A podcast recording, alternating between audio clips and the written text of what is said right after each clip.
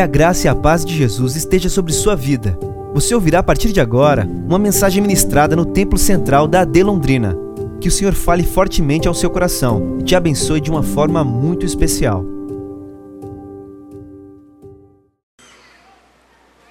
Em Filipenses, carta de Paulo aos Filipenses, capítulo de número 3,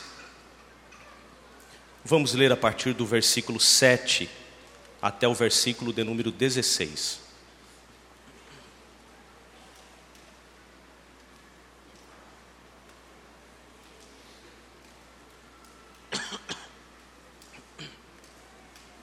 Filipenses capítulo 13, versículo 7, vamos ler até o versículo 16. Diz assim: Mas o que para mim era ganho, reputei-o por perda por Cristo. E na verdade tenho também por perda todas as coisas, pela excelência do conhecimento de Cristo Jesus, meu Senhor, pelo qual sofri a perda de todas estas coisas e as considero como esterco para que possa ganhar a Cristo e seja achado nele, não tendo a minha justiça que vem da lei, mas a que vem pela fé em Cristo, a saber, a justiça que vem de Deus pela fé, para conhecê-lo e a virtude da sua ressurreição e a comunicação de suas aflições, sendo feito conforme a sua morte, para ver se de alguma maneira eu possa chegar à ressurreição dos mortos. Não que já a tenha alcançado ou que seja perfeito, mas prossigo para alcançar aquilo para o que fui também preso ou alcançado por Cristo Jesus. Irmãos, quanto a mim, não julgo que o haja alcançado, mas uma coisa faço, e é que, esquecendo-me das coisas que para trás ficam, e avançando para as que estão diante de mim, prossigo para o alvo, pelo prêmio da soberana vocação de Deus em Cristo Jesus, pelo que todos quantos já fomos ou já somos perfeitos, sintamos isto mesmo. E se sentis alguma coisa de outra maneira, também Deus vô-lo revelará. Mas naquilo a que já chegamos, andemos segundo esta regra e sintamos o mesmo. Amém. Podei-vos assentar, meus irmãos.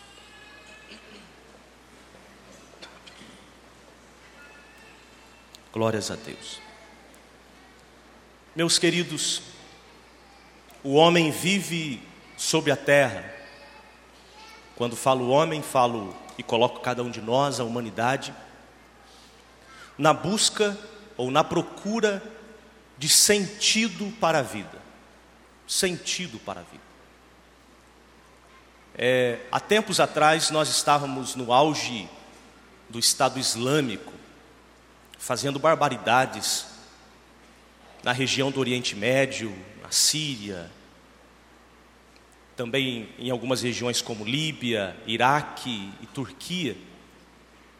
E nós recebíamos notícia pelos jornais de jovens muito bem educados, muito bem preparados, nascido de uma forma que muitos queriam nascer e viver como eles viviam na Europa, tendo de tudo, não precisando de nada, abandonando seus pais, seu país, sua família de forma clandestina indo para os campos de concentração e de treinamento no Estado Islâmico para lá ser soldado daquele grupo terrorista. E quando se perguntavam para eles qual era a razão de fazer isso, é porque eles queriam ter sentido na vida. Eles queriam ter uma vida com propósito. Eles queriam ter algo que os apaixonasse para viver. E por causa disso, eles abandonavam tudo de bom para ir a um lugar tão terrível, mas em busca de sentido de vida. As teorias, e o mundo está cheio de teorias, ela pode mudar o nosso entendimento e nos ajudar a ver o mundo de formas diferentes. E há muitas teorias por aí. Teoria da evolução, que está no âmbito educacional, teoria marxista, que nós, graças ao Senhor Jesus, estamos livrando um pouco dela. E nós sabemos que essas teorias, elas são limitadas. Elas alcançam até um certo ponto, mas vai gerar frustração, porque as teorias, elas são limitadas e elas não podem preencher a necessidade de sentido da vida humana. A moralidade, a ética, os bons costumes, também pode nos ajudar e podem mudar por um certo tempo o nosso comportamento. Podem mudar o comportamento de alguém, uma cartilha de ética, uma quartilha de moralidades, pode ajudar no comportamento, porém também isso é limitado. O homem gerará ou chegará a uma frustração, porque a moralidade a ética não pode produzir sentido pleno na vida humana. O mesmo é a religião. A religião é um dos grandes artifícios que o ser humano tem para buscar sentido para a vida.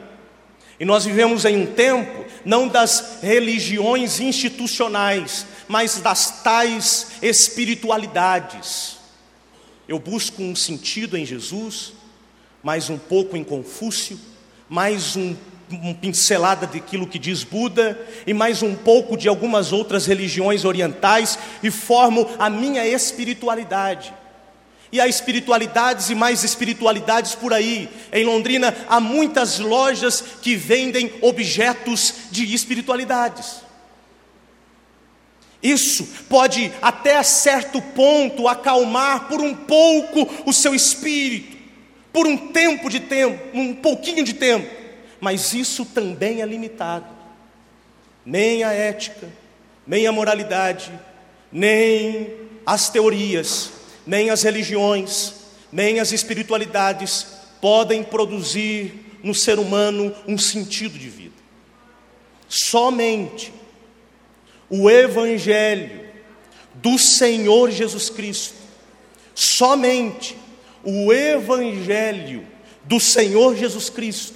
Mais uma vez digo, somente e somente o Evangelho do Senhor Jesus Cristo tem poder para preencher todas as lacunas, todos os vazios, todas as necessidades, todos os anseios da alma humana, do espírito humano, do ser humano.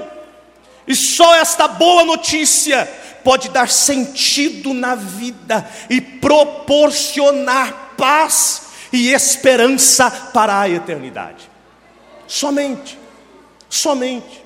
Coisa que o apóstolo Paulo diz: porque eu não me envergonho do Evangelho do Senhor Jesus Cristo, porque Ele é poder de Deus para a salvação de todo aquele que crê.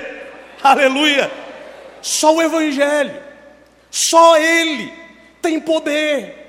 O homem pode buscar, e como diz o apóstolo Paulo, quando ele prega aos atenienses, no capítulo 19 ou 18 do, do, livro de Atos, que os homens foram criados para um propósito. Qual é o propósito que nós fomos criados?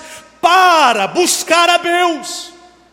E os homens tateiam procurando Deus, e buscam tateando a Deus, mas estão cegos, mas há uma poderosa luz há uma grande porta, e Jesus já disse: Eu sou a porta. Quem entrar por mim entrará e sairá, e encontrará pastagens. Eu sou a luz do mundo, e aquele que andar em mim não andará em trevas. Esta é a luz de Deus que nos ajuda a encontrarmos a Cristo. Este é o Evangelho. Só Ele pode produzir em nós sentido de vida.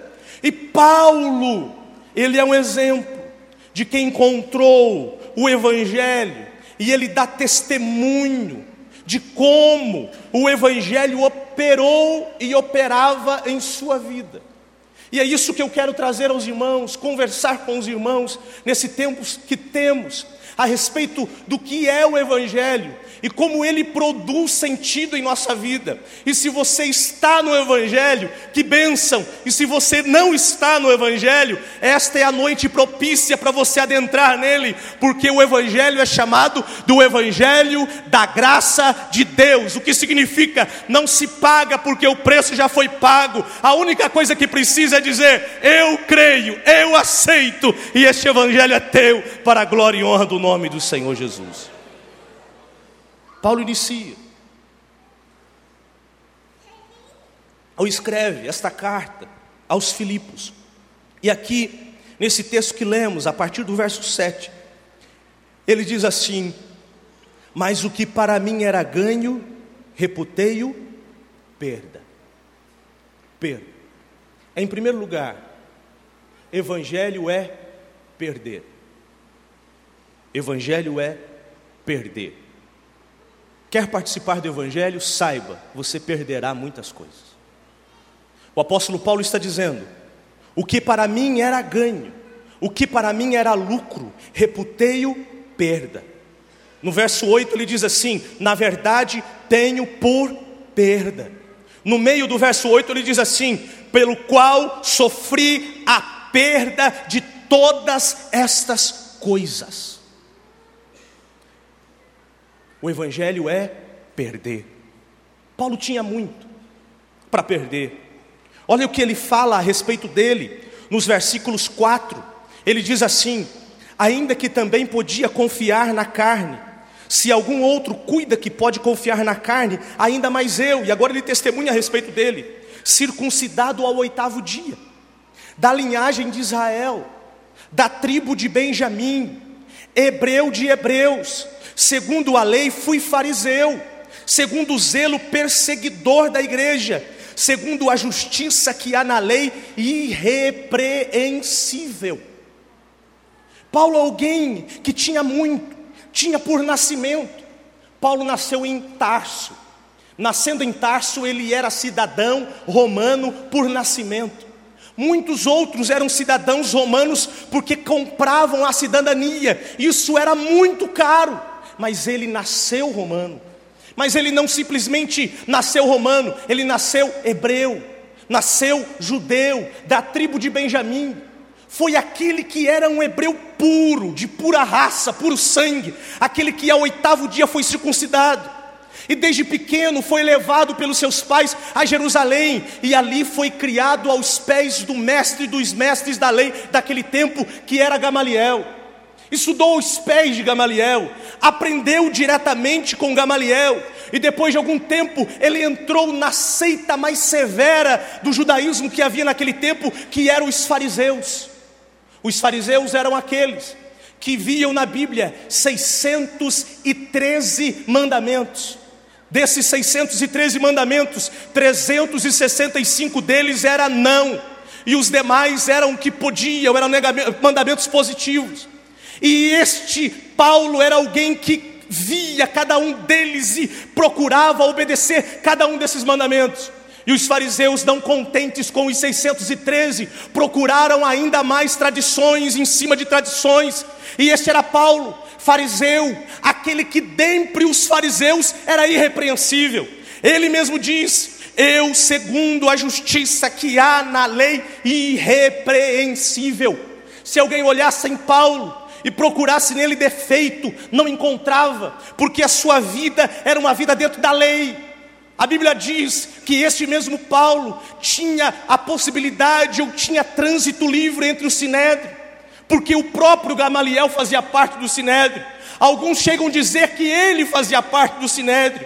É alguém que estava numa ascendência, era alguém que estava crescendo. Além de nascimento, ele conquistou uma boa reputação ele reconquistou um bom nome entre judeus, ele conquistou, as pessoas o admiravam, o reverenciavam. Este era Paulo, mas o seu zelo, a sua religião, a sua ascendência religiosa era a luz que o guiava. Ele era guiado nessas coisas até que, até que um dia tendo cartas dos principais sacerdotes de Jerusalém, foi até Damasco, a caminho de Damasco, para lá prender os cristãos, mas no caminho até Damasco, ele viu a verdadeira luz, a luz de Deus, porque quem conhece a luz de Cristo não se depara ou não se contenta com pequenas luzes, ou com qualquer velhinha, ou com qualquer lamparina, porque quem conhece a verdadeira verdadeira luz de Deus abandona todas as outras luzes dessa terra.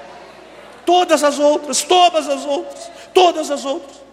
Paulo tinha tudo até que ele encontrou a Cristo. Tudo.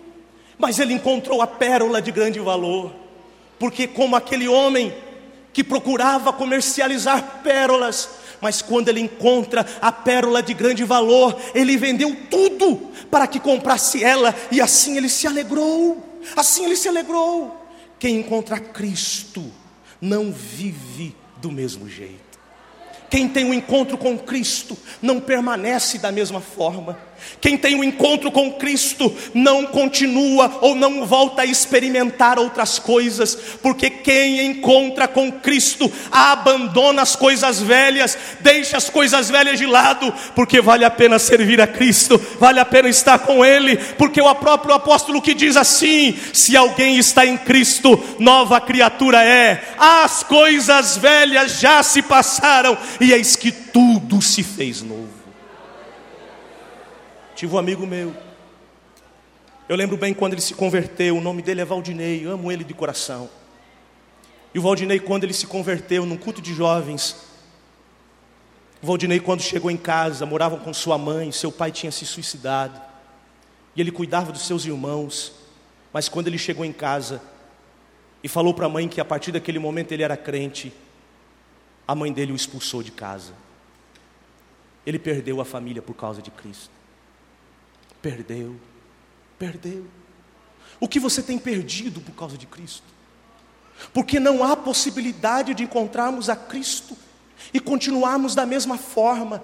Há bagagens em nós, há luzes em nós, as coisas em nós que era válido antes de Cristo, mas agora essas coisas precisam ser despojadas precisam ser tiradas, precisam ser lançadas fora, porque só Cristo basta, só Jesus basta. Paulo perdeu tudo, mas porque ele encontrou um valor maior. Paulo perdeu tudo, porque ele encontrou algo mais excelente, mais importante. Paulo perdeu tudo, porque ele sabia que valia a pena, um verdadeiro valor, a verdadeira riqueza que ele tinha era o Senhor Jesus. Perdeu. Evangelho é perda, evangelho é perder. Mas evangelho não é só perder, evangelho é conhecer. Olha o que diz o apóstolo Paulo, do capítulo 3 de Filipenses, que estamos lendo, verso 8. Ele diz assim: e na verdade, tenho também por perda todas as coisas, mas há um propósito nessa perda, pela excelência do conhecimento de Cristo Jesus, meu Senhor. Há uma, uma necessidade ou um propósito da perda. Evangelho é perder, mas Evangelho é conhecer. Conhecer quem? Conhecer o Senhor Jesus. O Evangelho, que é o Senhor Jesus, não é uma teoria, não é uma religião, é uma pessoa. E toda vez que a Bíblia fala conhecer na Bíblia, ela tem a intenção de relacionar. Não é um conhecimento teórico, não é um conhecimento sobre, mas é o conhecer conhecer como, conhecer junto, conhecer no dia a dia, conhecer vivendo que, com conhecer com a pessoa. A Bíblia diz que José não conheceu Maria até que ela desse à luz. O que é esse conhecer? É um relacionamento íntimo. Quando a Bíblia diz que Paulo está dizendo, na verdade, tenho também por perda todas as coisas, pela, pela excelência do conhecimento, ele está dizendo, eu quero Eu perdi tudo, porque agora eu quero andar com uma relação profunda, um relacionamento profundo com o Senhor. Conhecimento de Deus é fusão de vida, é uma mistura de vida. O apóstolo Paulo ele chega a dizer: Eu não tenho a minha vida por preciosa. A vida dele perdeu valor, por quê? Porque ele conheceu uma vida melhor do que a dele, que era a vida de Cristo. Ele está dizendo isso. E ele fala assim, ele diz assim, pela excelência do conhecimento de Cristo Jesus, meu Senhor. Conhecer Jesus é tê-lo como amigo. Conhecer Jesus é tê-lo como Salvador. Conhecer Jesus é tê-lo como Senhor. O Evangelho do Senhor é tê-lo como o nosso Senhor. E tê-lo como nosso Senhor é permitir e entender que é Ele quem manda, que é Ele quem opina, que é Ele quem diz não e diz sim, é Ele quem manda todos os momentos. É da parte dele, não é mais a nossa vontade, porque agora nós temos um relacionamento de conhecimento com Cristo Jesus, meu Senhor. Porque dizer meu Senhor da boca para fora, qualquer um pode dizer. Dizer meu Senhor, até um papagaio dá para ensinar ele dizer. Mas dizer meu Senhor de coração, só o Espírito Santo nos capacita a dizer. Porque a Bíblia diz: ninguém diz Jesus é o Senhor se não for pelo Espírito Santo. Ninguém diz Jesus é o Senhor se não for pelo Espírito Santo. Meus irmãos, Estar no Evangelho é compreender que Jesus Cristo é a nossa própria vida e que Ele manda em nós, e a partir de agora, como diz Ele mesmo, não vivo mais eu, mas Cristo vive em mim. É isso que Ele está dizendo. Conversando ontem, anteontem, com um amigo, ele falou de uma frase que ele leu, eu achei tão tremenda, que ele falou que o inferno do inferno será, ter, terá, será reconhecer a Jesus como Senhor lá no inferno. Porque a Bíblia diz que toda a terra, todo joelho se dobrará e toda língua confessará no céu, na terra e debaixo da terra, no plano celestial, no plano terreno e nos planos inferiores, toda língua confessará Jesus como Senhor. Imagine a pessoa lá no inferno, não confessou a Jesus como Senhor aqui na terra, e lá no inferno, ter que dobrar o joelho e dizer: sim, Jesus é Senhor. Não vai adiantar de nada lá, mas ele vai ter que confessar. Mas aqui vale a pena, porque quando confessamos a Jesus como Senhor, Ele toma conta da nossa vida, e isso é diferente, porque aprendemos a conhecê-lo, a viver com Ele, a estar com Ele. E ele vai dizer assim: o apóstolo Paulo continua dizendo assim: Eu perdi todas essas coisas e as considero como esterco. Esterco. Para quê? Para que possa ganhar a Cristo. Há um propósito. E essa expressão paulina é pesada. Ele chama toda a vida pregressa dele de esterco. Uma outra versão fala assim, menos que lixo. Outra versão fala refúgio. Mas ele quer dizer, não tem mais valor. Por quê? Porque é interessante essa expressão perda, não significa abandono das coisas. Jesus vai dizer assim: aquele que não amar ao Senhor e não aborrecer pai e mãe não é digno de mim não significa aborrecer pai e mãe, mas significa amar menos, é relativizar as coisas, porque quando a gente encontra Cristo, Cristo é absoluto e todas as outras coisas são relativas.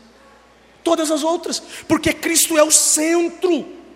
Cristo é o centro da nossa vida, Ele, nós pertencemos a Ele em todas as coisas, e a partir de agora nós olhamos, tomamos decisões, vemos e sentimos, não conforme nós pensamos, não conforme a moda diz, não conforme o mundo diz, mas conforme Cristo diz, conforme a palavra dele diz, porque Ele é absoluto em todas as coisas. Esse evangelho, isso é conhecer dele. E Paulo continua dizendo: para que possa ganhar a Cristo e seja achado nele. Olha que interessante. Ele fala: eu me perco para eu ser achado nele. Eu perdi para ser achado. Eu perdi para ser achado, porque eu perdi o meu jeito para ganhar o jeito de Cristo. Eu abandonei a minha forma de ser para encontrar a nossa forma, a forma dele de ser. Meus irmãos, cada um de nós, e prestem bem atenção nisso, fomos criados à imagem e semelhança de Deus. Cada um de nós, você e eu, fomos criados à imagem e semelhança de Deus. E Paulo, no capítulo, em Colossenses capítulo 1 e 15, ele fala que a imagem do Senhor Deus é quem? Jesus Cristo. Jesus é a imagem de Deus invisível. Ele é a imagem do Deus invisível, o primogênito de toda a criação. O que significa? Que todos nós fomos criados para sermos parecidos com Jesus. Ele é a imagem de Deus. Ele é. Mas como é que nós nascemos? Nascemos deturpados nascemos em pecado e vivemos desta forma. Nós, sem Cristo, somos um eu deturpado. Nós, sem Cristo, somos um eu quebrado. Nós, sem Cristo, é um eu alienado. Você não é um eu bom.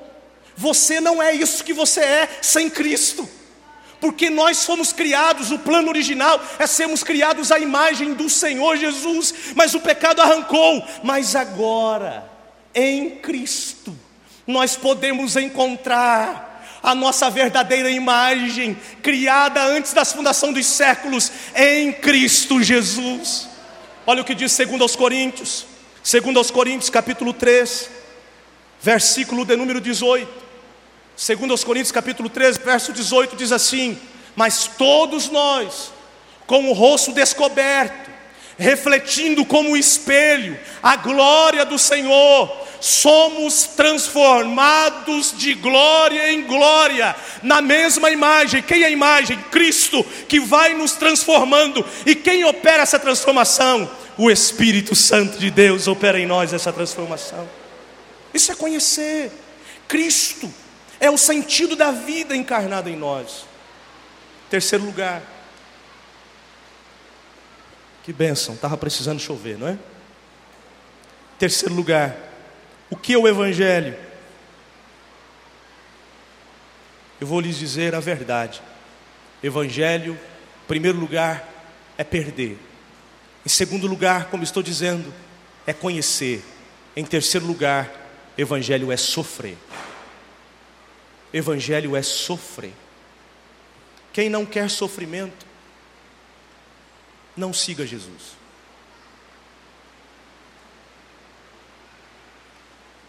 Quem quer viver uma vida sem sofrimento, não siga Jesus. Leia o capítulo 11 de Hebreus em sua casa, e você vai ver o que é seguir a Jesus. Paulo diz no verso 10: para conhecê-lo, e a virtude da sua ressurreição, e a comunicação de suas aflições. Na versão atualizada, o texto aí diz assim: na participação com, ou na comunhão dos seus sofrimentos. Veja a Bíblia viva, coloca aí na Bíblia viva. Você tem aí. Agora eu renunciei todas as coisas e descobri que este era o único meio de realmente conhecer a Cristo e ter a experiência do imenso poder que o trouxe de volta à vida e conhecer o que significa sofrer e morrer por Ele. Andar no Evangelho é experimentar sofrimentos. O Evangelho é sofrer. Paulo diz: Eu quero experimentar sofrimento com Cristo. Eu quero sofrer. Sofrer o quê? Vamos lá para a gente ver o que é isso. Primeiro lugar, sofrer tentações. Sofrer as tentações. Nós não seremos livres de tentações. Jesus Cristo não foi livre das tentações. Ele nos ensinou: não nos deixe cair em tentação. Ele não falou, Senhor, nos livra da tentação. Ele ensinou-nos a orar pedindo, não nos deixe cair na tentação. O próprio Filho de Deus, em Hebreus capítulo 2, diz assim: que o autor da nossa salvação aprendeu a obediência por aquilo que sofreu. Jesus aprendeu a obediência por meio do sofrimento. Se Deus não tirou de Jesus sofrimento, por que nós queremos viver uma vida sem sofrimento? Sofrimento é sofrer as tentações. Andar com Cristo é dizer não à nossa carne, é dizer não aos nossos impulsos, aos nossos apetites, os nossos instintos. Martinho Lutero tem uma frase que diz assim: Eu pensei que tinha matado o velho homem no batismo, mas o miserável sabia nadar. Agora eu preciso matá-lo todo dia todo dia. Esse miserável homem que habita em nós, ele nos tenta sempre, e andar no Evangelho é renunciá-lo todo dia. Hoje você teve tentações, amanhã você será cheio de tentações, e o que é andar no Evangelho? É sofrer as tentações e não cair nelas, é ir dizendo não, é ir dizer não a cada dia, é dizer não ao nosso ego, avarento, pecador.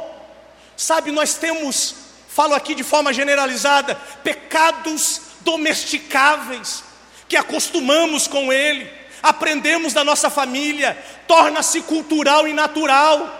E a gente vai convivendo e a gente encontra justificativas para eles continuarem na nossa vida. Evangelho é sofrer, dizer não, arrancar da carne aquilo que não agrada a Deus. Isso é evangelho.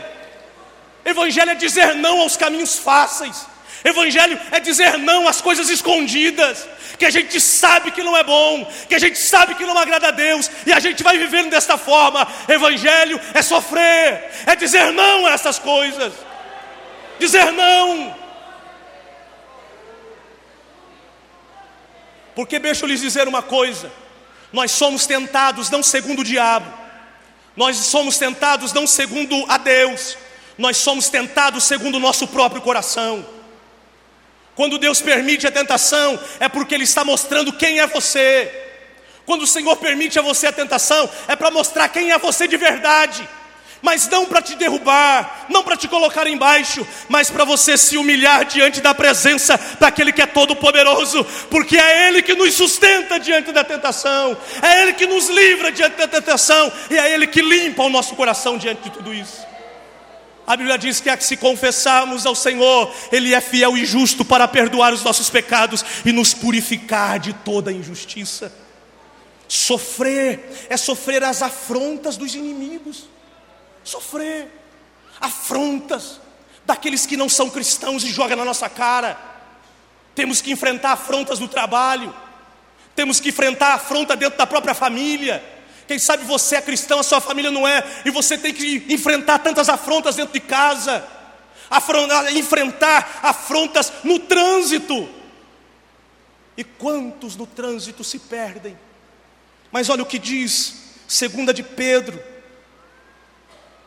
segunda carta de Pedro, capítulo de número 2. Perdão, primeira carta de Pedro capítulo de número 2, versículo de número 18 em diante. Olha que tremendo isso aqui.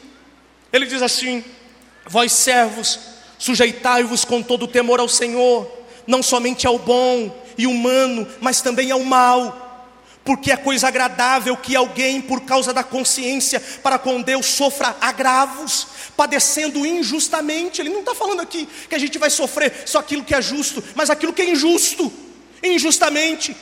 Porque que glória será essa, se pecando sois esbofeteados e sofreis, mas se fazendo bem sois afligidos e sofreis, isso é agradável a Deus.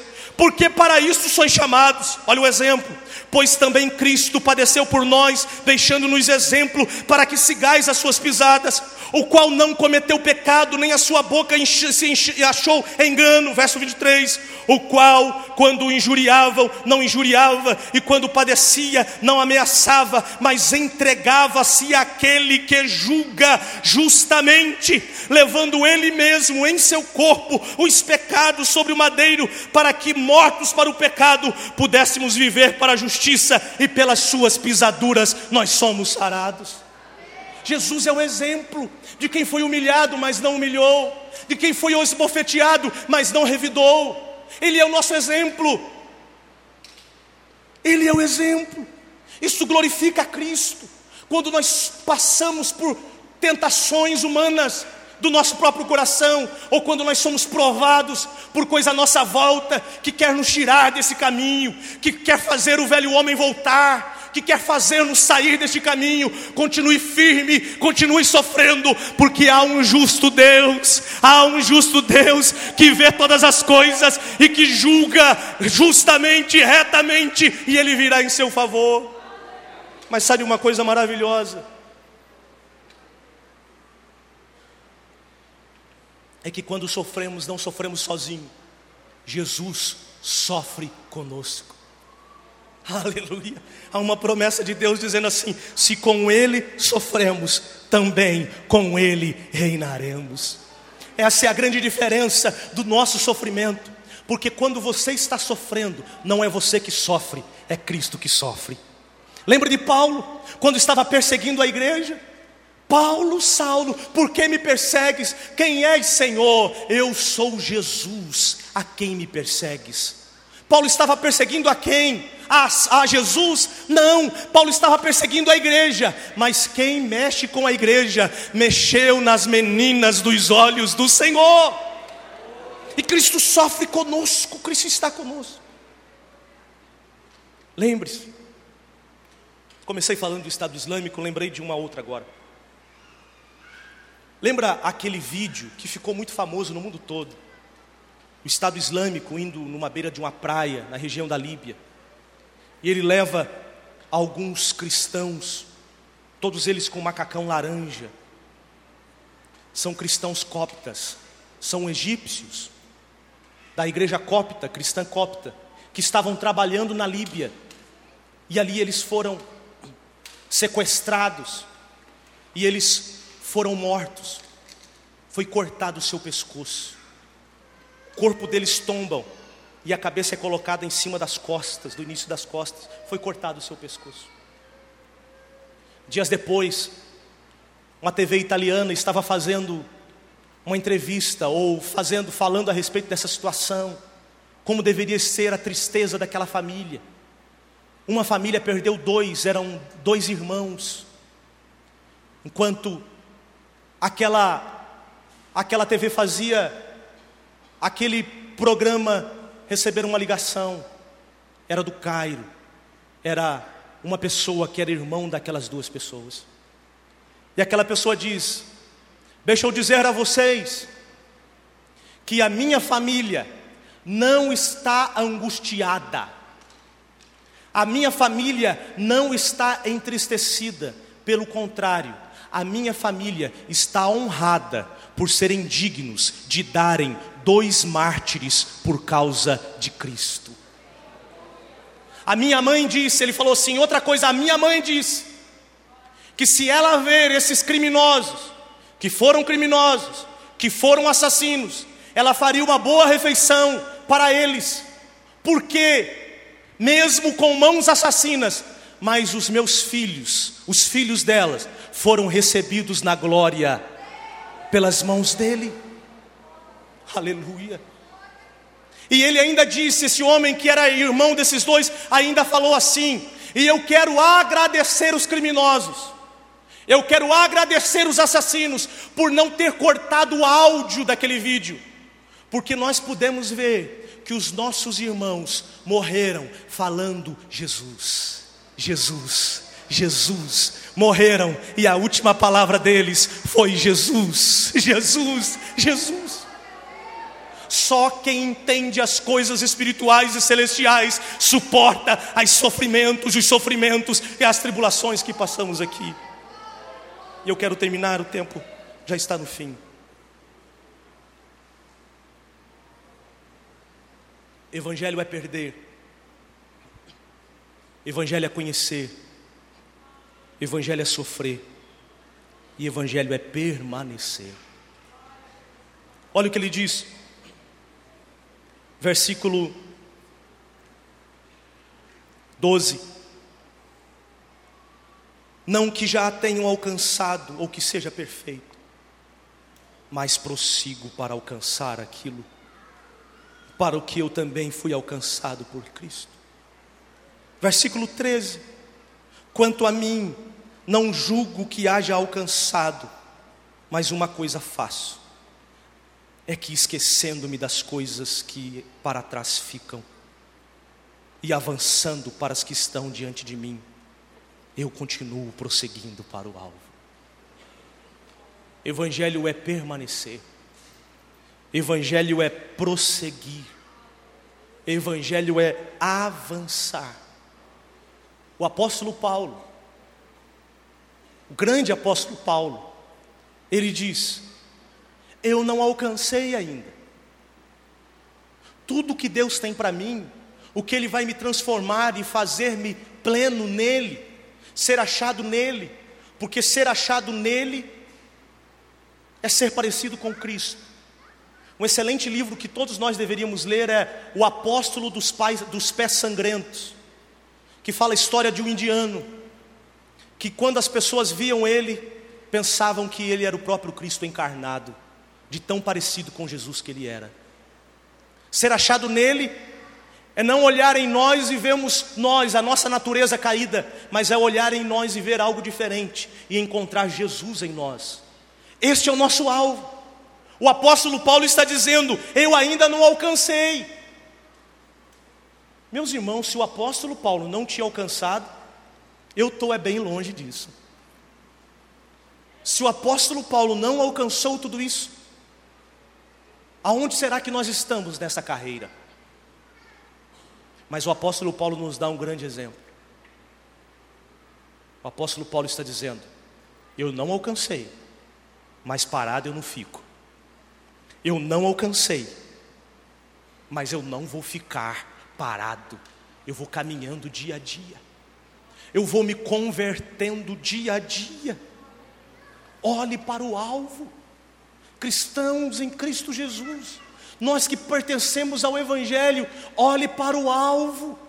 Não tire os seus olhos do alvo, olhando firmemente para Jesus, o Autor e Consumador da nossa fé. Ele é a nossa estatura, Ele é o tamanho, Ele é o nosso modelo, ainda não alcançamos. Tem muita coisa para melhorar em nós, há muita coisa para crescer em nós, há muita coisa para tirar e muita coisa para colocar, mas eu vou lhe dizer: continue, continue, vamos chegar à estatura de varão perfeito, vamos chegar à verdadeira estatura que é Cristo Jesus, o nosso Senhor, Ele é o nosso modelo.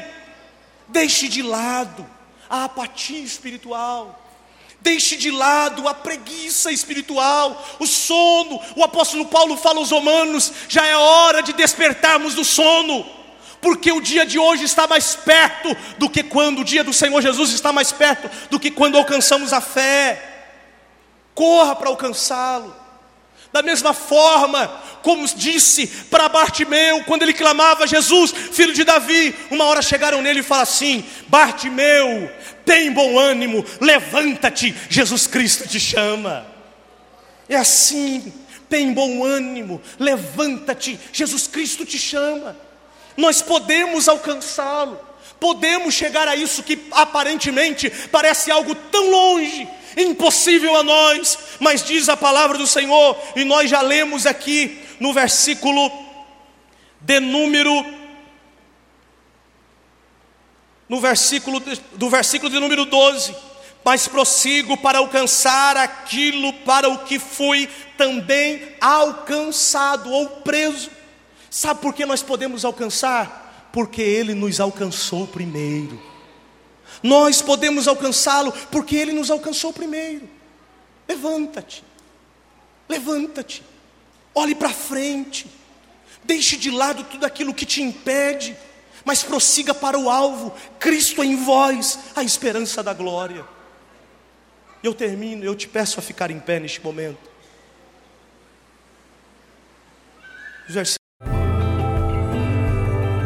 Essa foi uma mensagem ministrada no Templo Central da AD Londrina. Acesse nossas redes sociais no Facebook, Instagram e YouTube e fique por dentro de tudo o que está acontecendo. Deus abençoe.